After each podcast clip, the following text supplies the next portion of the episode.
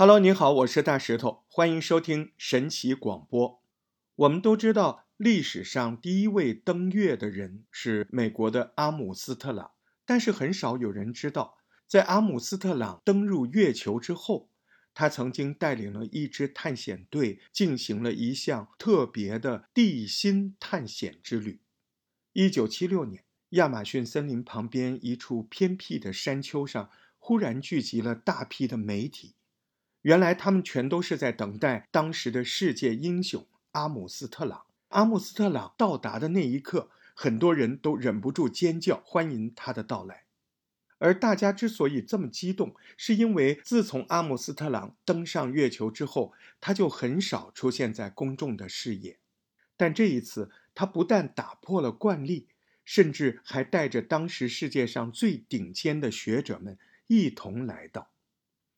是的。大家都在思考，这么一位平常低调的大人物，怎么会突然出现在这么偏僻的地方，而且还带了这么多专业的人士呢？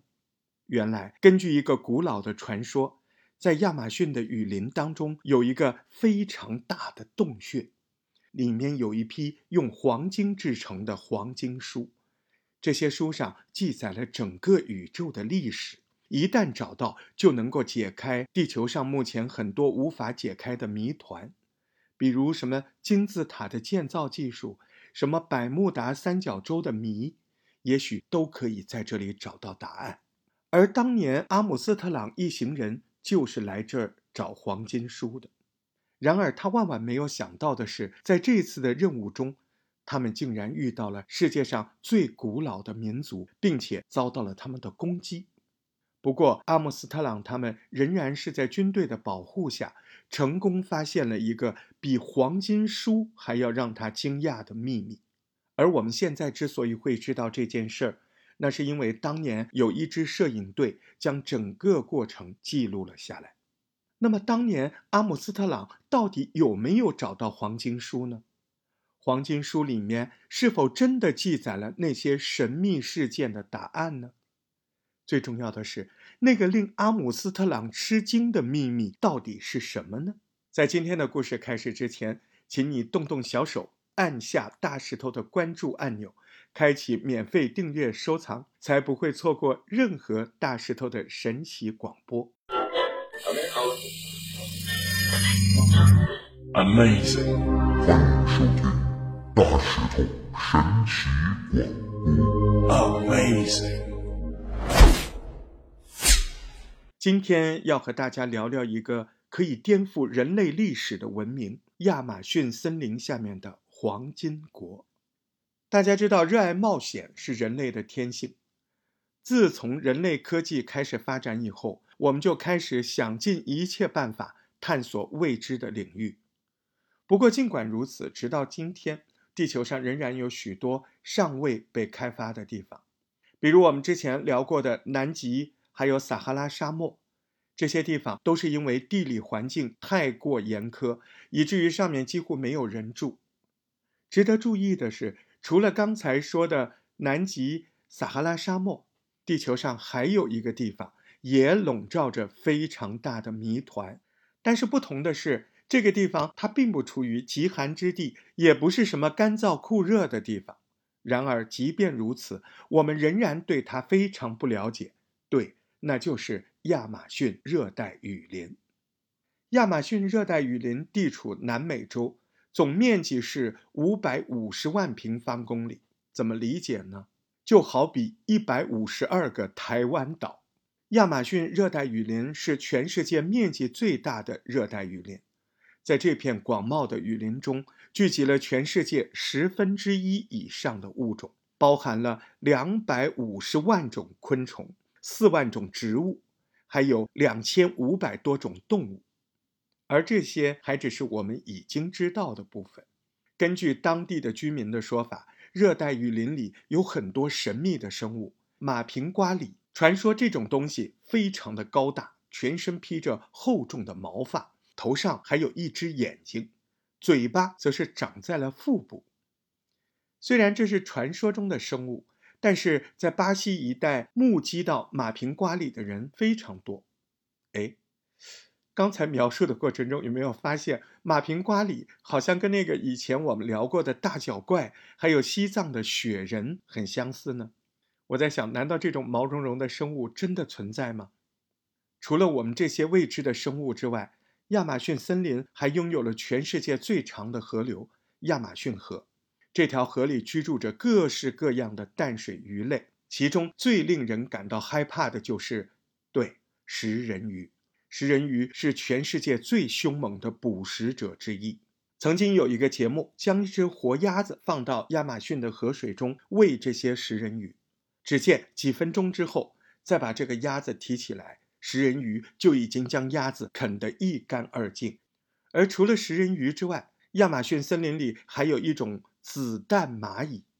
据说被这种子弹蚂蚁咬到的感觉，就像是被子弹打肿了一样。而这样的疼痛居然还要维持二十四小时。不仅如此，亚马逊雨林还栖息了全世界最长的巨蟒森蚺。据说，一只成年的森蚺身长至少会在五点二公尺以上。而且更可怕的是，目前科学家已经确定，这种森蚺它有不断生长的基因。也就是说，它到底可以长到多大，我们并不能确定。目前，专家已经发现了几十条身长都在十公尺以上的森蚺。十公尺相当于一辆公交车的长度啊！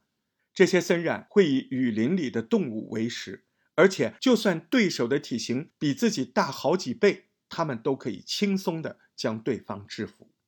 别看刚才说的这些生物非常恐怖，但它们都不是当今人类不敢深入亚马逊热带雨林的真正主要原因。因为人们发现，就在连卫星都照不到的这片雨林的深处，其实藏着神秘人族。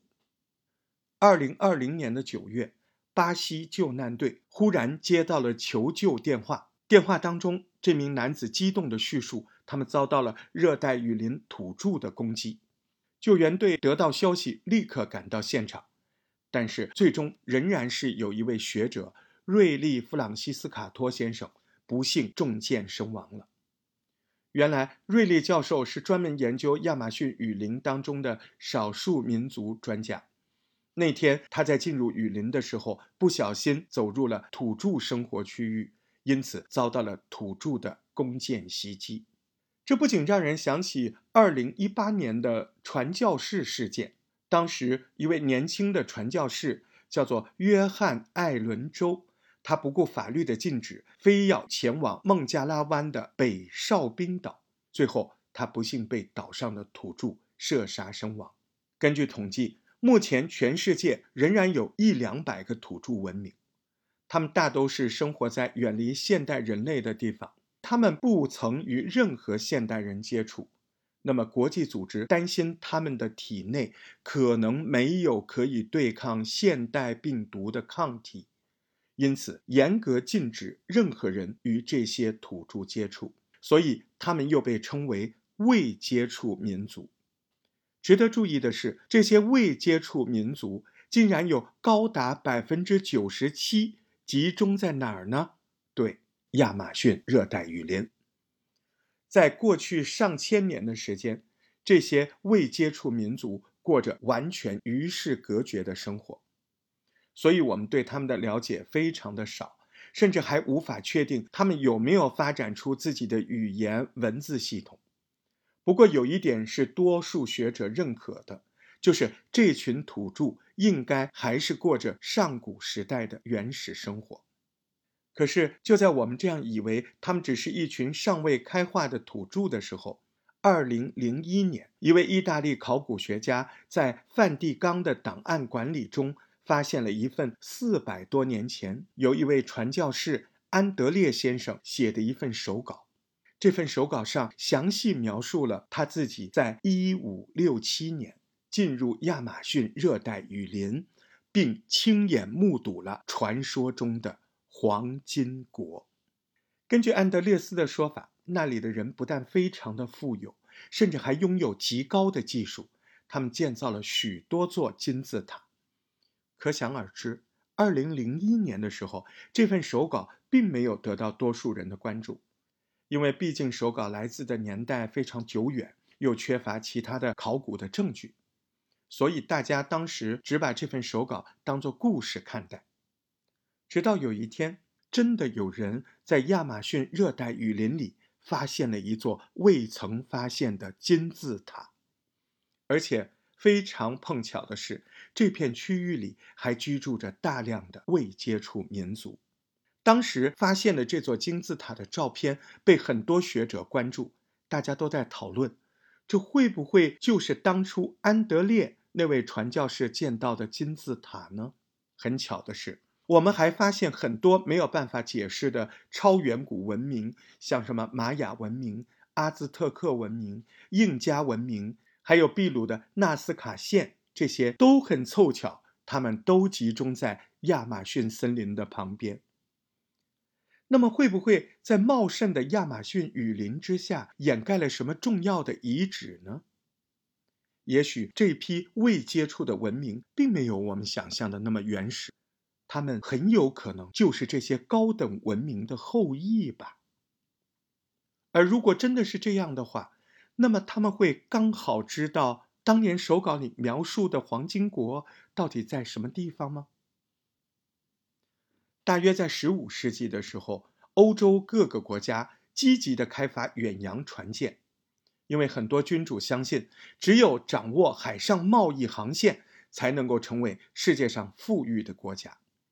于是每个国家都很努力，除了发现很多新航线之外，还发现了几个过去。不曾发现的地方。然而，就在这个时候，一个神秘的传说开始在欧洲的上流社会传开。相传，在大西洋的另一侧有一个非常神秘的王国，那儿盛产黄金。但是那儿的人不把黄金视为金钱，而是视为给神的礼物。在这个王国的中心点上，相传有一座美丽的人造花园。那一切都是由黄金还有各种珠宝造成的，就连这里的花草树木都是由黄金雕出来的。在这座花园的中心的地方，有一个蓝色的湖泊，湖水的边上有一座神殿。每天国王都会来到这里，并且在祭祀的帮助之下，给自己身上画上油彩，然后再撒上有黄金制成的金粉。这样就象征着这位国王受到了神明的庇佑，这是一种非常神圣的仪式。除了祭祀人员之外，别人一律不准旁观。不过，每到夜晚降临的时候，国王就会乘坐着小船来到这座湖泊的正中央，他来接受附近小王国的献礼。这个时候，前往朝圣的人就会将大量的黄金饰品、宝贝、珍珠全部都扔进湖水中。等到大家都扔完的那一刻，这位国王就会褪去身上的衣服，并且在这湖中洗澡沐浴，洗去全身的金粉，来完成这个仪式。虽然这个故事现在听起来觉得有点离谱，但当时在欧洲有很多的探险家。对这个故事都深信不疑，他们纷纷都组成了探险队，竭尽全力也要找到这座黄金国。在这些探险队中，就有了你们熟悉的名字——哥伦布。事实上，目前有越来越多的学者开始认为，当年哥伦布虽然是以开发新的印度贸易路线为理由，向西班牙国王求得了舰队的资助，但他真正的目的。也就是在寻找这个黄金国。重点是根据一些记录，他好像还真的找到了。一四九二年的八月三号，西班牙帕罗斯港忽然聚集了三艘远洋舰队，这些舰队是由九十名精挑细选的船员组成的，每个人都身经百战，而且他们的首领就是哥伦布。这个时候。领导舰队的哥伦布内心非常激动，因为这是一趟他期待已久的航行。原来早就在这次计划的十多年前，他就已经听过这个黄金国的传说了。但是多年的时间过去，还是没有人找到黄金国。尽管如此，哥伦布还是坚信黄金国的存在。他认为，之所以没有人能找到，是因为其他人都找错了方向。一四九二年的八月六号，这时候舰队出发三天了。哥伦布这时候发现，好像船体有一点受损，于是带着船只来到了大加那利群岛，在这里修船。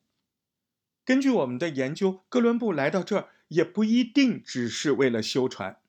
他之所以会来到这里，是为了要将舰队的航向调整到正确的方向。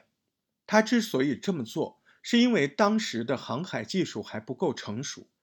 当时有很多的船只都会尽可能的以直线来航行，因为直线是两点之间最短的距离嘛。而停留在海上的时间越短，那不就越能降低遇难的风险吗？我们可以看到，就在哥伦布离开这座群岛之后，他还是继续沿着海岸航行。然后，当船只的位置正确的时候，他突然九十度的大转弯，横跨北大西洋。因为他早就做足了功课，只有在这儿才是距离他真正的目标最短的距离。而就在航向调整到他心里理想的位置之后。一四九二年十月十二号，哥伦布他们终于看到了陆地，也就是美洲大陆旁的卢卡亚群岛。根据历史文献记载，当时在哥伦布登岛以后，他们受到了岛上原住民的热情款待，并且在十一月四号的航海日志当中描述说，他从原住民的口中。得知到了一个叫波西奥的地方，那儿有无限的黄金和珍珠。立刻，哥伦布马上就认定这波西奥一定就是黄金国，二话不说，立刻起航。经过好几天的寻找，还是没有找到。而就在他准备要放弃的时候，他们突然在丛林当中遇到了一支由印第安勇士组成的队伍。这个队伍有点特别。这些人身上挂了很多黄金配饰，哎，哥伦布就认为这些人肯定就是来自黄金国，于是便和他们展开了激烈的战争。对方人数很多，因此最后哥伦布趁着大乱绑架了其中几个印第安人，把他们带回了西班牙皇室的面前。当西班牙皇室看到了这群穿金戴银的勇士之后，心中立刻燃起了对黄金国必然存在的信心，同意继续花钱资助哥伦布舰队探索美洲大陆。这个时候，不只是西班牙，几乎整个欧洲都在摩拳擦掌，因为谁都不愿意在黄金国寻找这件事上落在别人国家的后面。于是，在大家的寻找之下，一五二零年，西班牙的殖民者埃尔南科尔斯特。发现了阿兹特克远古文明，并且在第二年成功的拿下了阿兹特克的首都。一开始，爱尔兰相信阿兹特克就是传说中的黄金国，为什么呢？因为那儿有很多金字塔，而且阿兹特克人也使用了大量的黄金来装饰自己的宫殿。可是后来经过调查，这些黄金饰品并不是阿兹特克人自己做的。而是向玛雅人买的，哎，于是这位爱尔兰先生立刻下令他的心腹佩德罗德赶紧带人寻找玛雅文化。但是当佩德罗德终于找到玛雅文化所在地的时候，却只看到了人去楼空的玛雅城，仅仅剩下周围有一些零星的玛雅村落里还有几个人住，就是这些人也都不知道。那批大量消失的玛雅人到底去到了哪儿？您看，这好多年的侵略寻找，最后黄金国又一次成为了传说。但故事并没有结束。厄瓜多尔共和国位于南美洲的西北部，由于这儿住着很多少数民族，因此在二十世纪的时候，这里发展是比较落后的。一九二二年，一位意大利的神父。卡洛克雷斯皮罗来到了厄瓜多尔靠近亚马逊热带雨林的村落。这位意大利的神父看到这儿居民生活条件非常不好，于是他就决定留在当地，帮助原住民建造学校、医院，这些生活基本设施。而为了感谢这位神父的付出，这些原住民就会时常的赠送一些东西给神父。一开始，神父就有发现，哎，原住民送来的这些物品非常的不一般，所以这位神父就开口询问这些物品到底是哪儿来的。果然，就在他询问之后，他才发现这些东西都来自同一个地方，一个叫太阳洞穴的地方。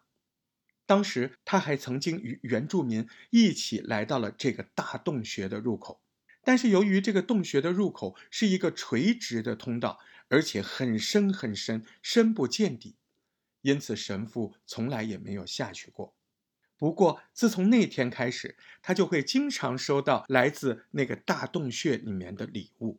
这些礼物不但做工精美，上面甚至还有神父这辈子都没见过的神秘文字。根据这些原住民的说法，在那个洞里还有很多像这样的文物。但是让神父感觉到疑惑的是，这些非常像黄金国的文物，这些文物当中为什么竟然出现了埃及金字塔以及苏美文物？你要知道，苏美文明是距今六七万年以上的远古文明，而且苏美文明在哪？在美索不达米亚地区。这与厄瓜多尔那是隔着千山万水呀！这些个文物是怎么进入到厄瓜多尔这个地洞里的？难道六千五百年前的苏美尔人曾经来过厄瓜多尔？但是那个时候他们有技术可以横跨大西洋吗？最重要的是，他们为什么要千里迢迢跨海来到这样一个深不见底的地洞？难道他们要去躲避什么吗？随着时间的展开，神父收到了越来越多来自这座洞里面的文物，于是渐渐的，厄瓜多尔有着黄金书这件事儿就传了开来。呃，这位叫做佩特罗尼奥的人是厄瓜多尔当地少数受过高等教育的人，他在大学毕业之后成为了一个社会学教授。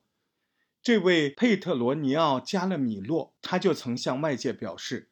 由于他自己的家就在这个黄金洞的附近，所以从小他就和当地土著们感情非常好。因此，他曾经在这些土著的带领下，在一九四六年，他还进去过黄金洞。加拉米诺说，那是一个非常大的洞穴，里面有多条通往不同方向的通道，其中一条通道会通到一个大型的地下图书馆。那儿摆放着成千上万的大型的金属书籍，书里面有许多他看不懂的文字，还有几何图形。他也试图要想把一本书带出洞穴，但是由于每一本金属书的重量都在二十公斤以上，尝试失败了，也就作罢了。他还说，除了这个金属图书馆之外，还有一个比较小的水晶图书馆。加拉米诺形容水晶图书馆的书籍全都是以玻璃制成，在封面上还有很多他从来没有看过的生物，而且这些水晶的书籍他也没有办法拿走。当时我在看到这段的时候，一直联想到有关亚特兰蒂斯的传说，你们还记得吗？根据传说，当年亚特兰蒂斯在整个城市沉没之前，曾经就有人。将他们的技术与科技注入到水晶之中，并且藏到地下，说是等到有朝一日人类的心灵足够成熟的时候，会再次归还给人类。难道厄瓜多尔的黄金洞会不会就是亚特兰蒂斯当年存放知识与技术的地方呢？离奇的是，一九六一年，这位声称去过黄金洞的人，竟然在自己家附近。遭到不明人士枪击身亡。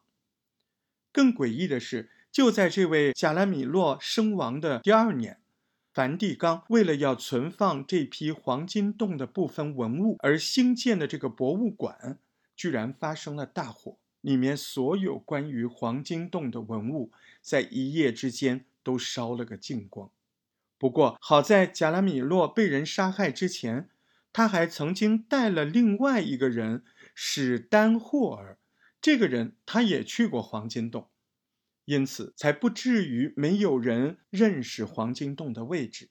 而这位史丹霍尔呢，正是当年陪伴着阿姆斯特朗进入这个洞穴的专家之一。时间回到一九七六年，在史丹霍尔的带领下，阿姆斯特朗带着研究队伍深入到地下六十三公尺的洞穴进行探索。刚一开始，他们并没有发现这个洞穴有任何特别的地方。但是随着队伍持续前进，忽然他们来到了一个非常广阔的大厅。当时有很多研究人员都被眼前的场景吓到了，因为这个大厅竟然有明显人为开凿过的痕迹，有些地方甚至可以看到那种被切割好的巨石梁柱。最重要的是，探险队竟然还在洞穴的一角发现了一个。一万一千年之前的新石器时代的人类骨头，甚至还有陶制的器皿。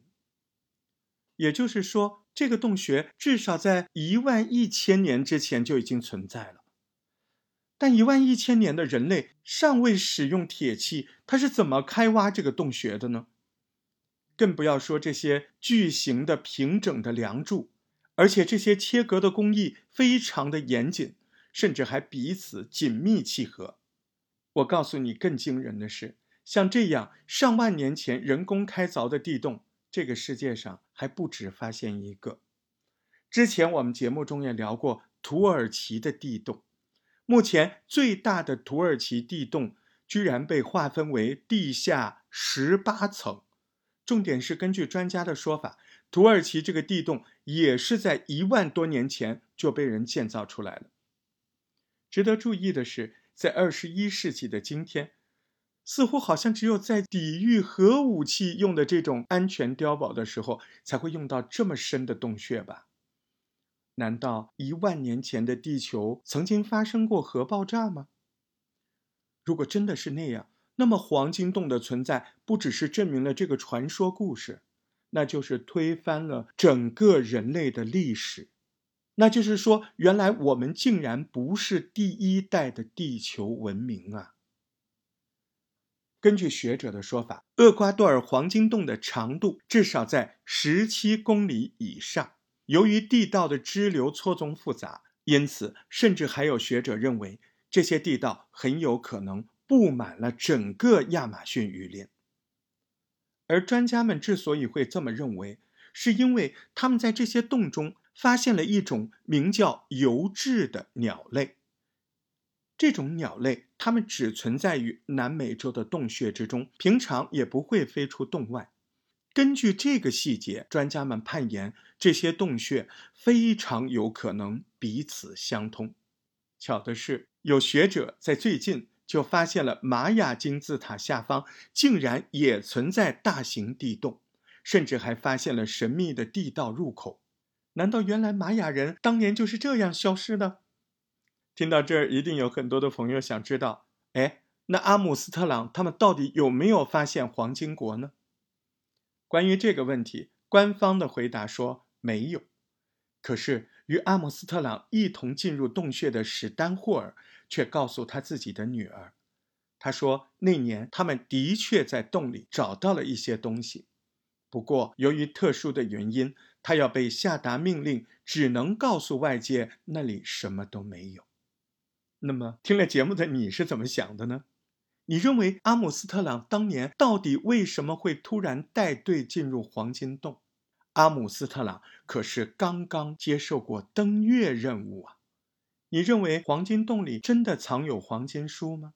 最重要的是，你觉得那些书上是不是真的记载了一切疑问的答案呢？欢迎大家留言讨论。如果您喜欢大石头的节目，请点赞、订阅、分享。让我们下次节目再见喽！